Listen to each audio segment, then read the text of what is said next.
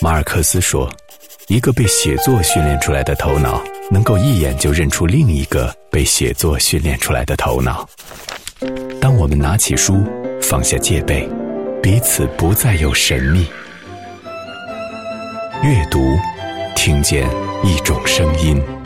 私家车九八六，每周六晚九点，有声杂志。”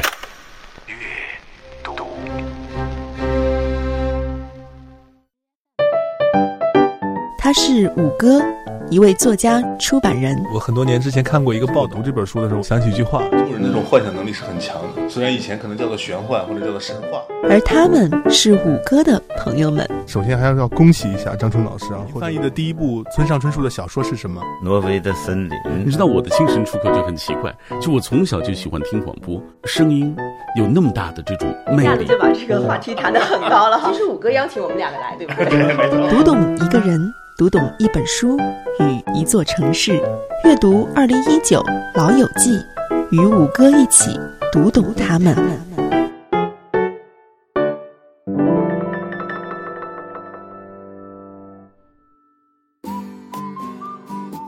这期节目是过去的一年里令我印象最深的一次对谈，录制于二零一八年的九月。五哥邀请了他的两位老友来到天一阁。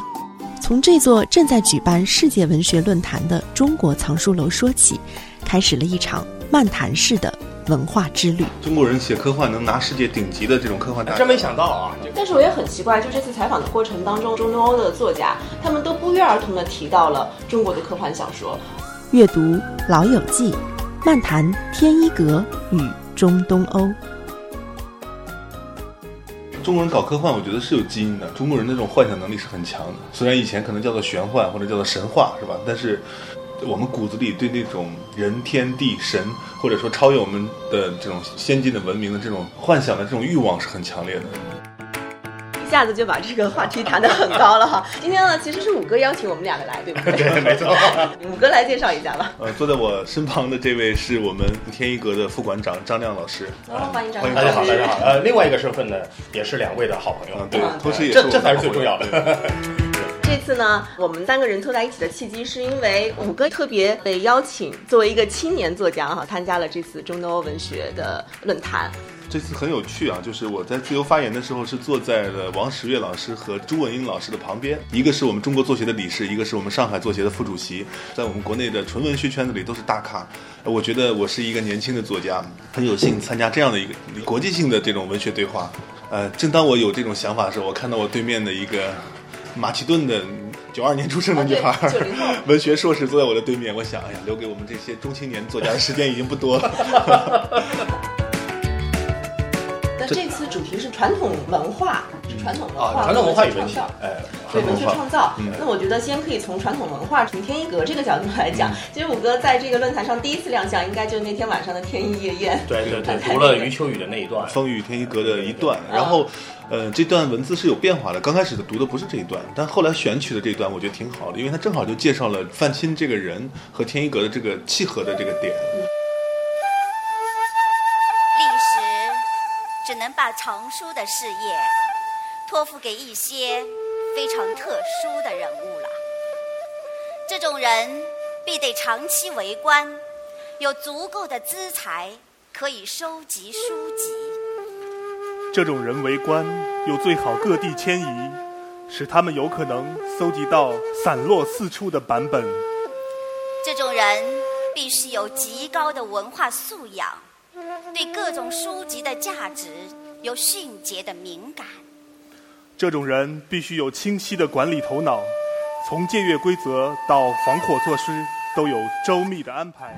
先说那段文字吧，那段文字我理解，的当然是余秋雨那个散文《文化苦旅》里面的《风雨天一阁》里面的一段了啊。因为当时，当时我刚看那个时候，我还是在读大学的时候，大一还是这么多时候。然后我到了天一阁工作以后，就感觉余秋雨这一段文字大概是从那个，呃，他那个黄宗羲的。天一阁藏书记，就是这篇文章现在刻在那个天一阁宝书楼的那个里面，他民国的时候刻上去的。嗯，那么黄宗羲的天一阁藏书记里面，他就讲了这个藏书的条件。嗯，他说藏书一定要好而有力者，所谓好就是喜欢书的人，对，喜欢喜欢文化、喜欢文学的人，要要要这一类人。但这一类人基本上是穷书生，基本上是穷书生，所以他是只是好而无力，这不行。嗯。但是呢，黄宗羲说，当时明代的时候呢，有利的人很多，就是有钱的啊。但有钱的人几个层次，第一个声色犬马这玩意儿，那没用，因为他不好。第二种呢，就是附庸风雅，家里挂了一些画，对，放了一些书，装点门面说，哎，我还是儒商什么的。但这个好像也不也不行。那么最终是要那种有一定的经济实力，嗯，同时他又非常喜欢文化文学，自然就会喜欢书。对，这种好而有力者，两个条件都具备。张馆长讲完之后，我们就知道，哎，这段文章还是有传承、有呼应的。对对，所以那个黄宗羲头里就说：“余长叹读书难，藏书犹难。藏之久而不散，则难之难矣。”这段话是没有没有稿子的，是我们张馆长现场背出来的。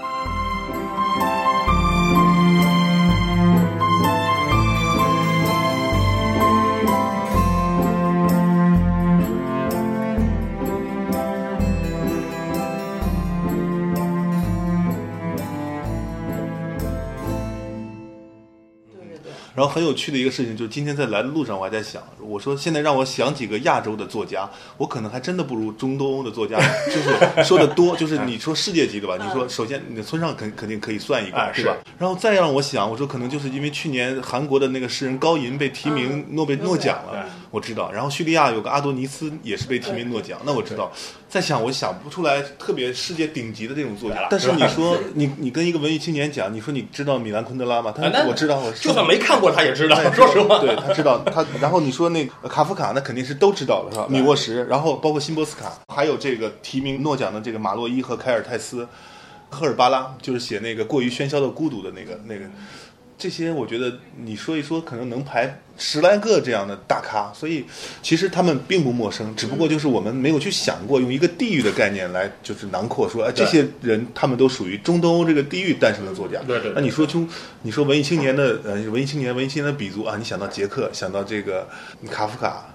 想到布拉格，对吧？但是没有人会说啊，他这个周边的地区其实有这么一大堆这样种族、这样血统的人，他们都在做着这样的事情。对，而且在我采访那个中国作协的外联部主任张涛的时候，我说这个议题它其实背后要讨论的是什么？他就是说，其实是历史和现实的问题。嗯，对。嗯，到了新的历史时期，当代作家之间如何去架起这个文学交流的桥梁，这可能是今年 这个论坛要解决的一个问题。是的，因为因为文化或者文学这个东西。它可以跨越的空间和心理的鸿沟会更大一点。对对，虽然呢，呃，宁波在这一方面就是中东欧的互相交流里面走的，在国内也是比较前面的。嗯、但是总体来说，我自己感受啊，因为虽然我也不是专门研究文学或者怎么样，但是从面上来感受的话，那么无论是电影啊、小说啊，嗯、我们这样介绍过来、翻译过来，还是以西欧和北美为主。对对对吧？因为这个文学上影响，但是其实呃，包括俄罗斯，包括呃传统的这个东欧地区的话，嗯、实际上他们曾经的不应该说现在的文化底蕴依然是非常深厚的，因为它继承的是拜占庭帝国的遗产。对，而拜占庭帝国直接继承的是古罗马的遗产，因为分成东西罗马以后，西罗马实际上蛮族入侵，整个就打碎掉了。嗯，真正文艺复兴的大量的基础的资料。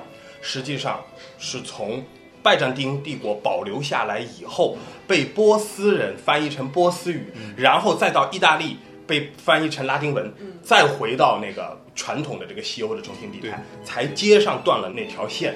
所以其实中东欧非常辉煌。是的，我还从这个人种的角度上考虑了一下，就是斯拉夫民族好像说是两个人种杂交的，一一种是叫斯拉夫，还有一个叫什么内维德的，这两个民族其实都是那种。很热血，然后内心里很炽烈的，他就比较容易产生。而且中东欧他们文学的主题，我觉得也值得去说一说，因为这块地方其实历来都会被战火呀、宗教或者是呃民族的一些吞并分裂所影响，所以他们的作家所表现的，要不就是特别宏大的主题是世界，要不就是我就个人命运的那种起伏，个人命运的起伏。对。对，这个这个有人说跟他们的这个地貌有关系啊，就我看到一个人写的文章说这个，他说群山跌宕。的巴尔干，潮平暗阔的布达佩斯，黄墙红瓦的布拉格啊，所以说中东欧的文学诞生于这种这样的地域，它必然是这样一种灿烂的形式。但是很有意思啊，你去看他们中东欧的很多作家本身都是政客，嗯，对吧？比如说这个哈维尔，嗯，哈维尔本身是一个应该是总统是吧？做到总统了嘛？包括这次来的作家里面就有一些，就是既是经贸部的部长，然后前经贸部的部长，然后又是作协的副主席。还被提名了诺诺贝尔文学奖，就这次来的这个作家，这个我觉得这很有意思。我们中国，你说中国最厉害的顶级作家，当然会在作协里挂个职，但大部分都是在自由创作这个状态，对，所以很不一样。然后你再看他们的作品，吸引我的那些诗都是那些很美的，比如说他讲到这个一见钟情的这种感觉的诗，我偏爱写诗的荒谬，胜于不写诗的荒谬，就这些东西是感动我的。但后来我仔细的看辛波斯卡的那个诗，就发现他其实写到了很多国家命运的这些东西，这些宏大这种。这个情况其实跟我们中国传统士大夫有点像，就是你比如说韩愈，韩愈当然是当大官的，但是他又引领了新古文运动。对对。呃呃，那个王安石，王安石写给皇帝的奏章，这种韵味儿，那就是范文，就读书来说就是范文，就是某种意义上来说，它既是一个文学的引领者，同时又是一些新的施政思想的引领者。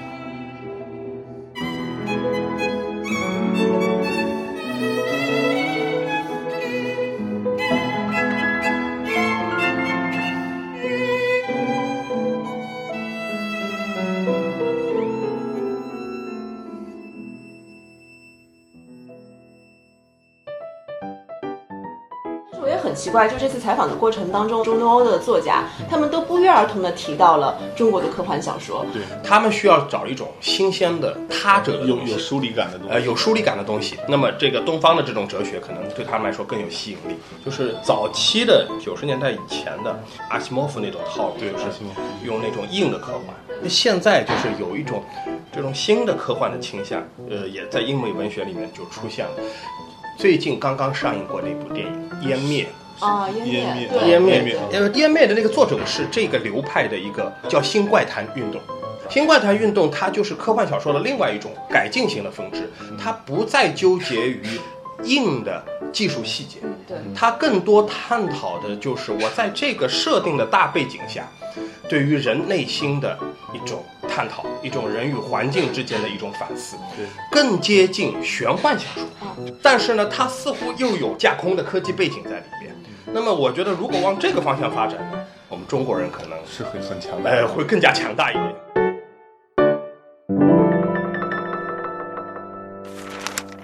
真正从这个文学创作到文学出版这这一块的时候，就比较有意思。是我可能是我先开了个头，因为我自己做出版嘛，我就说我在中国的北京有两家出版公司，然后我做了哪些书。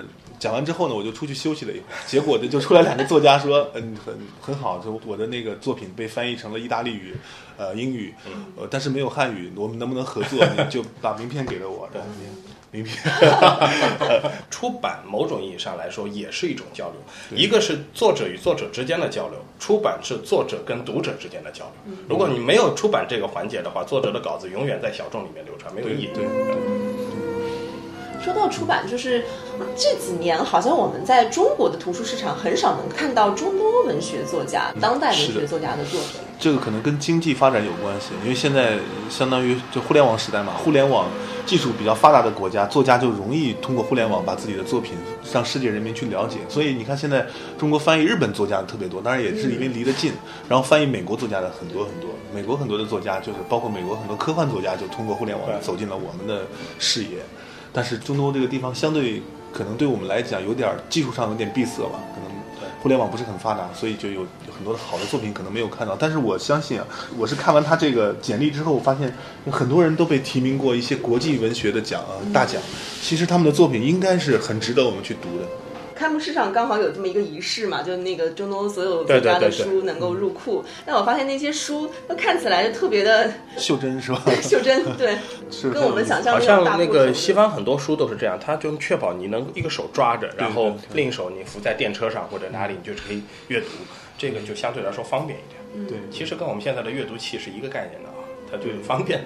呃，我也是看到了，就之前我在北京参加书展的时候，印度的一个书商，他好像是印度第二大出版商，他说他写了一本这个霍金传，他要送给我，结果打开一看，哎呀，我说这个是不是那个少年读物啊？就是很就像我们那个科普少年读物一样。他说不对，他这就是我写的霍金传，很小很袖珍的这个。这次也看到了，但是也有大部头的作品，就是这次有一个保加利亚的作家叫伊迪莫娃，嗯，就是我们在吃饭的时候聊，他就说呃，你原来是做出版的，你你。可不可以翻译我的这个作品？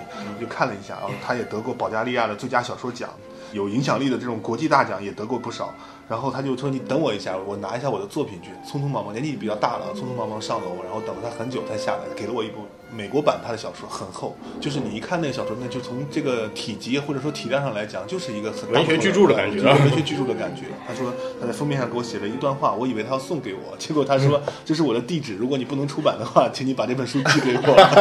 这个这个作家其实我也踩了，像这位作家的话，他不是第一次来中国了，他是来中国次数比较多，他已经来了四次了。嗯，他提到过。对，参加了很多的诗歌论坛啊什么的。他就说，他这次来天一阁参观，给他留下了个很深的印象的，就是天一阁的家谱。他特别谈到了这个问题。他说，没想到中国人不仅仅是对于他的文化，对于个人的家族历史，对于祖祖辈辈每一个人都能够那么清晰的记录，这对于他来说是一个很震撼的体验。对，这个是的，因为我们一般来说，我们说中国有良好的历史传承，这个历史传承如果做实了的话。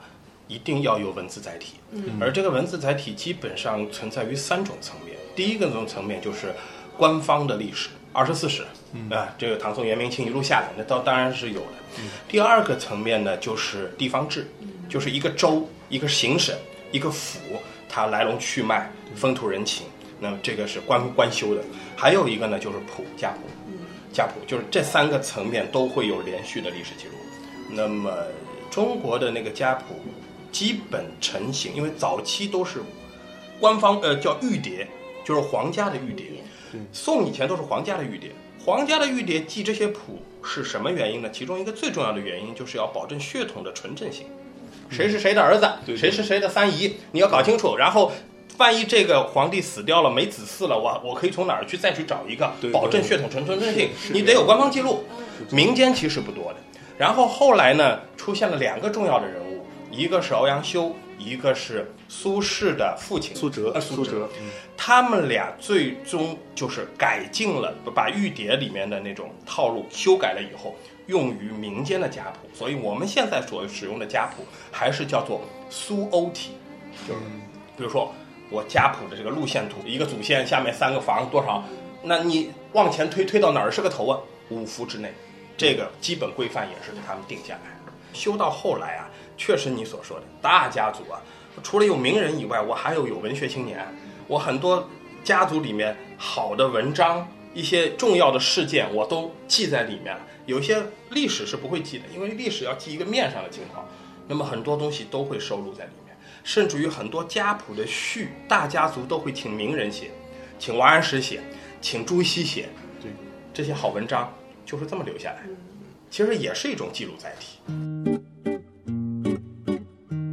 都说浙东学派，江浙一带的人比较重史料的收集与整理。对对对。你打个比方，就是同样浙东地区啊，宁波人和绍兴人套路就不一样。就我们宁波人能能拿得出手的，无论是全祖望啊啊，包括后来的张寿庸，在前面一点的黄宗羲啊，这一路啊，他是治史学术派的，学术派的。那绍兴你一讲啊，陆游、与唐来，对吧？就是再往北，他就可能讲文学的比较多。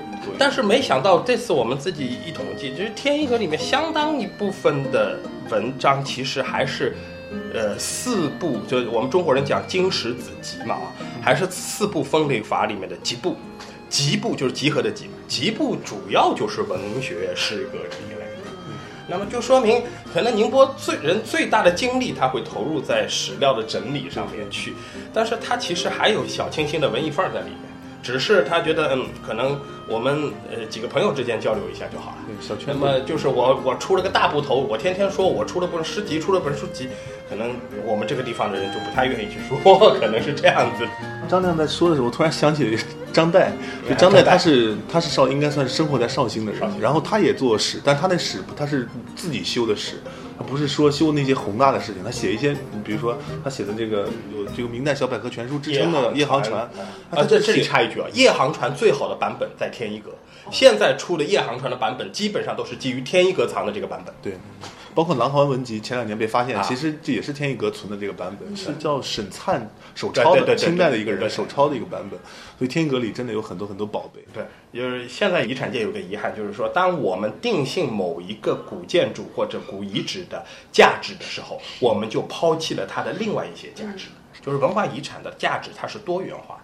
你不能给它贴标签，嗯，就是说你天天一阁，它当然是最早的藏书楼，也可能说它是一个传统的园林，也可能是它是某一种建筑的遗迹，对对。同时，它可能又是一种收藏古代的一些，呃，那你就说天一阁最有特色的，我们说登科录，它可能是那个科举制发展发展到明清高峰的连续的档案实录，它有很多很多价值面。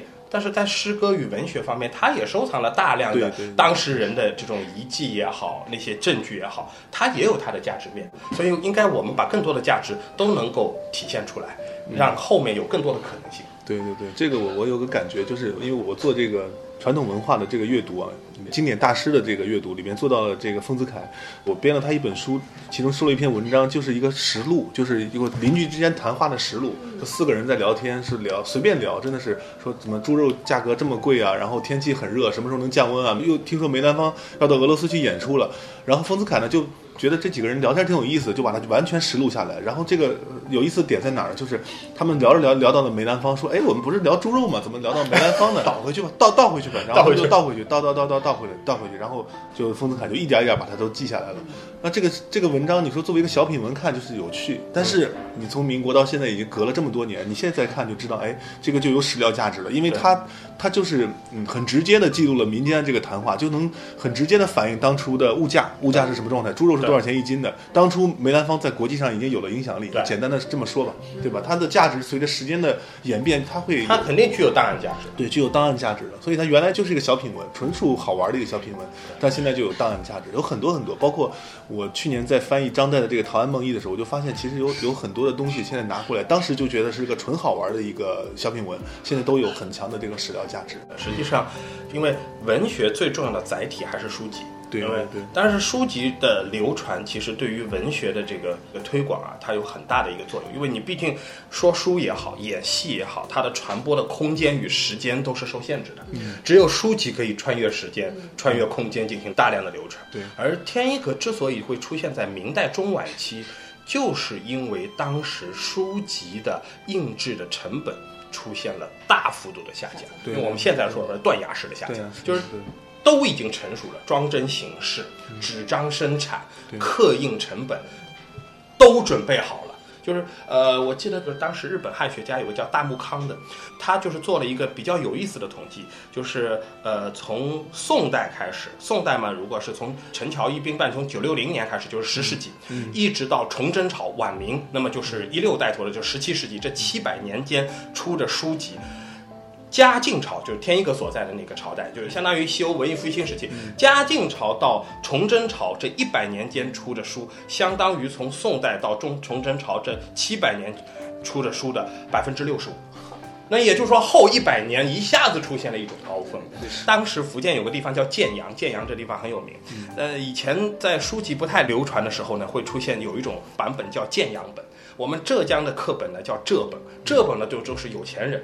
当官的王刻刻的刻出来非常精美，所以我们一般说呢，就是早期的浙本那那那都是版本目录学上都是非常好的。但建阳本呢，呃，字体不好看，错字一大堆，纸质又不好，排版又不精美。但是有一个好，它超便宜，在书籍不那么。能够进入呃广大家庭的这个成本没有下降之前，建阳本是所有穷秀才的必备之物，不然的话，他怎样朝为田舍郎，暮登天子堂，对吧？他总要读书，但是书又太贵。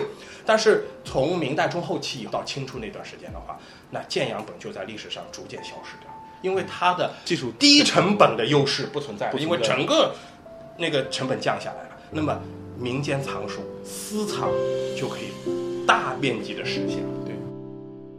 说起来，这个我想起明清时期为什么小说会特别绚烂呢？也是因为技术成熟了，这种大量的文字开印的这个书很方便能够被制造出来了。那很多作家干脆就把它之前的一些东西就汇总起来，成为一本书。所以你看，我们的四大名著基本上都是在这个时期诞生。你这个说的对，当然市场是一回事情，商品经济出现了极大的发展，但是要知道手段的低成本化。和成熟化，是一个非常重要的一个原因。南宋时期市民社会也非常发达，对，是是。元朝中央政府的控制能力是有限的，它的市民社会也也并不差的。而且就是技术成熟之后啊，之前我可能积累了很多，但是没有没有办法把它实现下来，就突然就都实现了，没有办法推开来，对吧？就就像互联网一样，现在有互联网了，我直接前几年我发天涯论坛。这几年我推个人公众号，对对，我直接就推到你面前了。技术成熟才是最重要的。对对对，而且说个很有意思的事情，我们中国人的四大名著的作者到底是谁？现在还真的还真的是搞不太清楚。还并不是说真的就是吴承恩把《西游记》给写出来。哎，对对对，现在学术界还是有不少的争议。